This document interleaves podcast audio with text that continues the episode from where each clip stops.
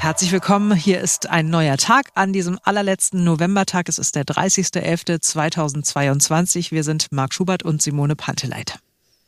Irgendwo in China oder sagen wir Indien steht eine Fabrik, die für uns nicht ganz unwichtig ist. Dort wird etwas hergestellt, was wir alle für selbstverständlich halten. Medikamente oder wenigstens die Ausgangsstoffe für Medikamente.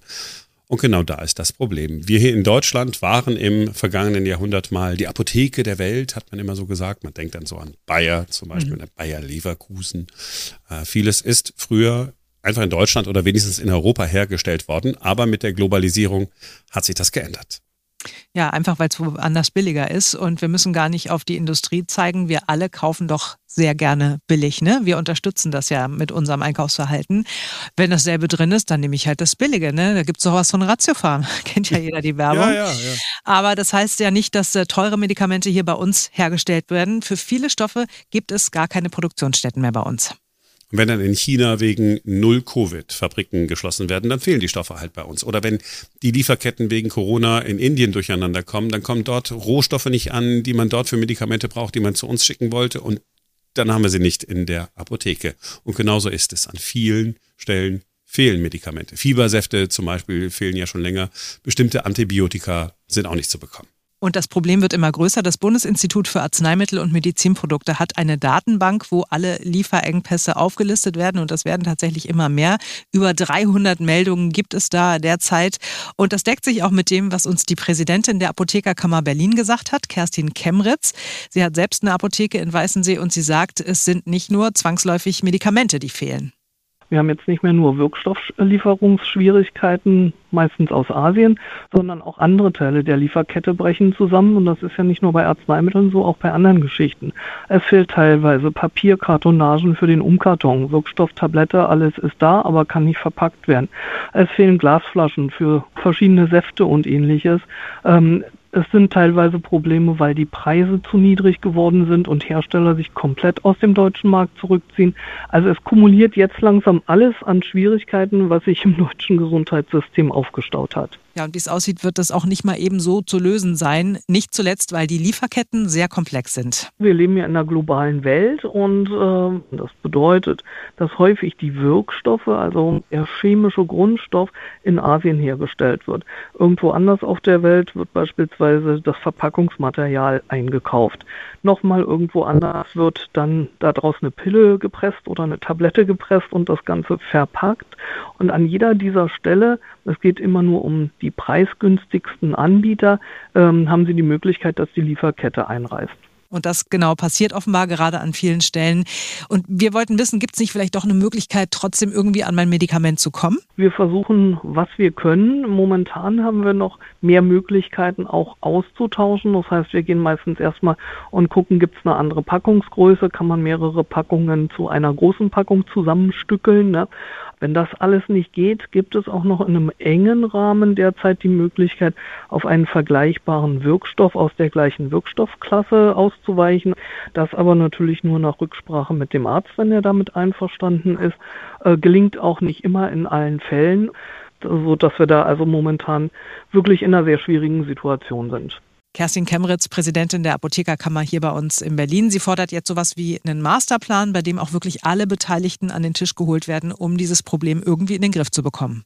Ja, und Gesundheitsminister Karl Lauterbach hat ja schon gesagt, er will dafür sorgen, dass die Herstellung von Medikamenten und Wirkstoffen wieder mehr äh, in die EU geholt wird und nach Deutschland verlagert wird, damit wir unabhängiger sind. Aber lässt sich ja leicht sagen, es dauert aber, wenn man es macht. Ne? Man kann es ja nicht einfach so anordnen. Ne? Da braucht sie erstmal die Unternehmen, äh, die es machen, da muss man klären. Dann brauchen die Fabriken mit Standorten. Da braucht man auch die Fachkräfte. Aha. Ja, ist, äh, ist alles nicht so einfach. Also wir hoffen mal, dass die äh, Lieferketten äh, wieder vernünftig in Gang kommen. Vielleicht hilft es auch, wenn China in Sachen Null Covid ein bisschen lockerer ist, dass wir mhm. wenigstens ähm, äh, in absehbarer Zeit wieder alle Medikamente haben, die wir brauchen. Und dann, ja, ist es richtig, mehr bei uns zu produzieren und nicht irgendwo am Ende der Welt. Ein anderes Thema, das uns heute Morgen sehr bewegt hat, das, was im Tierheim in Falkenberg passiert ist, wie arm muss man im Kopf sein, echt, wenn man ins Tierheim einbricht und es dann auch noch verwüstet. Das ist wirklich so das Niveau, wie wenn man einen Obdachlosen ausraubt oder so. Ne? Im Tierheim Falkenberg ist genau das passiert. Unser Berlin-Reporter Christian Fuchs war vorhin dort. Ja, das ist wirklich schockierend, kann man nicht anders sagen. Ne? Wir gucken uns das jetzt im Grunde gerade an. Äh, es sieht schon wirklich richtig brutal aus. Ne? Da ist nicht jemand irgendwie heimlich rein und hat das irgendwie gemacht, sondern hier wurde der Zaun aufgeschnitten, äh, da wurde die Tür aufgebrochen mit einem Brecheisen, da ist die halbe Türzage rausgebrochen. Dann hier irgendwie hat äh, so ausgesehen oder beziehungsweise sieht so aus, als hätte sich jemand irgendwie mit dem Vorschlaghammer hier durchgekämpft. Hier sind Löcher in den Wänden, der Tresor wurde rausgerissen. Also es sieht schon wirklich auch richtig, richtig krass aus. Äh, Ute Reinhardt steht neben mir, sie ist die Sprecherin des Tierheims. Ähm, was ist denn jetzt eigentlich geklaut worden, Frau Reinhardt? Naja, wir haben den Tresor aus der Wand gerissen. Äh, da war natürlich ein bisschen an Geld auch drin. Die Höhe des Geldes können wir zurzeit nicht beziffern. Und die Höhe des Schadens ist es halt ein enormer Sachschaden entstanden. Mhm. Und sie sind halt mit äußerster Brutalität vorgegangen. Wie schockiert waren Sie, als Sie das ist ja quasi die Nacht von ähm, vorgestern auf gestern passiert, also es ist jetzt ein Tag her. Wie schockiert waren die Mitarbeiter, als sie das morgens gesehen haben? Ja, wir waren alle sehr schockiert und erschüttert auch und auch fassungslos, weil äh, es hat immer noch kleinere Einbrüche hat schon gegeben, aber mit dieser Brutalität ist noch nie vorgegangen ja. worden, dass man äh, wirklich sagen muss, äh, klar, da ist man fassungslos. Ja. Und jetzt ähm, müssen wir noch mal ein bisschen beziffern. Frau Reinhardt hat gerade gesagt, na ja, die Summe, was geklaut worden ist, kann man nicht beziffern. Also Sie haben schon mal gerade eben ein bisschen drüber gesprochen. Es geht um den äh, um den Erlös von zum Beispiel Weihnachtskalenderverkäufen und so weiter. Also ne, das ist ja jetzt keine halbe Million, die hier drin gewesen ist. Äh, die Polizei ermittelt, haben Sie gesagt. Wie geht's denn jetzt weiter? Naja, es gibt natürlich noch keine Ermittlungsergebnisse. Dafür ist es mhm. zu kurz. Aber wir hoffen, dass wir da schnell äh, zu einem Ergebnis kommen und die Täter dann auch einfach haftbar gemacht werden können. Ja. Und was anderes, was nervig ist, das muss ja wieder repariert werden. Ne? Das ist ja hier quasi vorne im Verwaltungstrakt. Hier sitzt auch ähm, die Tierheimleitung im Büro. Also das muss ja alles irgendwie repariert werden. Auch das sind Kosten. Ne? Ach man, sowas braucht man vor Weihnachten echt nicht. Ja, um nicht zu sagen, man braucht es generell nicht. Ne? So, und ähm, wir haben darüber gesprochen, dass das Tierheim jetzt Unterstützung braucht. Und ich habe gesagt in der Sendung, wäre ganz cool, vielleicht sind Sie ja Handwerker und äh, können dort helfen, zum Beispiel bei diesem riesengroßen Loch, ne, was äh, entstanden ist, als der Tresor rausgerissen wurde, ähm, dass das wieder verputzt wird, dass da vielleicht ein neuer Tresor einbetoniert wird ähm, oder Sie können Geld spenden. Und dann hat sich bei uns tatsächlich ein Handwerker gemeldet und hat gesagt, ja, ich bin Stahlbauer und ich kenne auch genügend Leute, wohne da um die Ecke, also da kann ich auf jeden Fall was machen. Und äh, Christian Zimmermann hat sich bei uns gemeldet, der ist äh, selbst auch Apotheker. Wir haben schon ein paar Mal mit ihm Interviews gemacht hier bei Ein Neuer Tag. Und er hat gesagt, äh, meine Frau und ich, wir spenden 2000 Euro, damit da alles wieder instand gesetzt werden kann.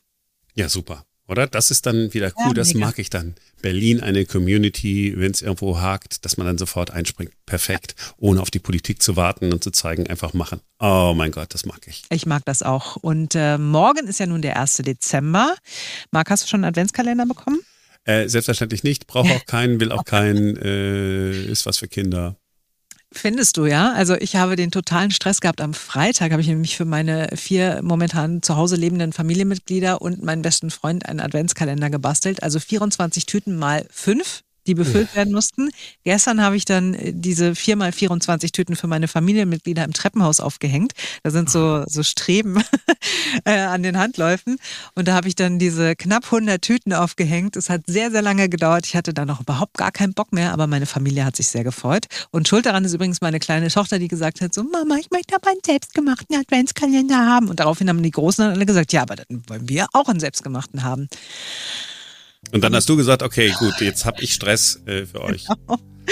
Ja, aber alle sind happy. Die haben sich gestern so gefreut. Gerade die Kleine war so, oh Gott, Mama, wie toll. Dankeschön, das sieht so schön aus. Und ja, ich habe jetzt auch wieder ein Jahr Ruhe. Ja, ich, äh, ich freue mich, äh, dass das so schön geworden ist und so weiter. Und äh, siehst doch mal, so ist doch cool, dass du nicht bei mir vorbeikommen musstest und irgendwas an die Treppe hängen musstest.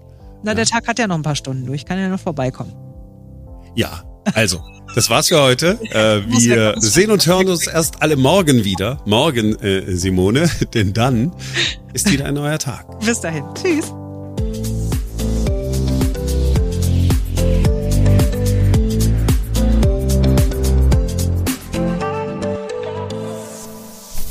Das haben wir auch noch gefehlt. das musst du dran lassen hinten.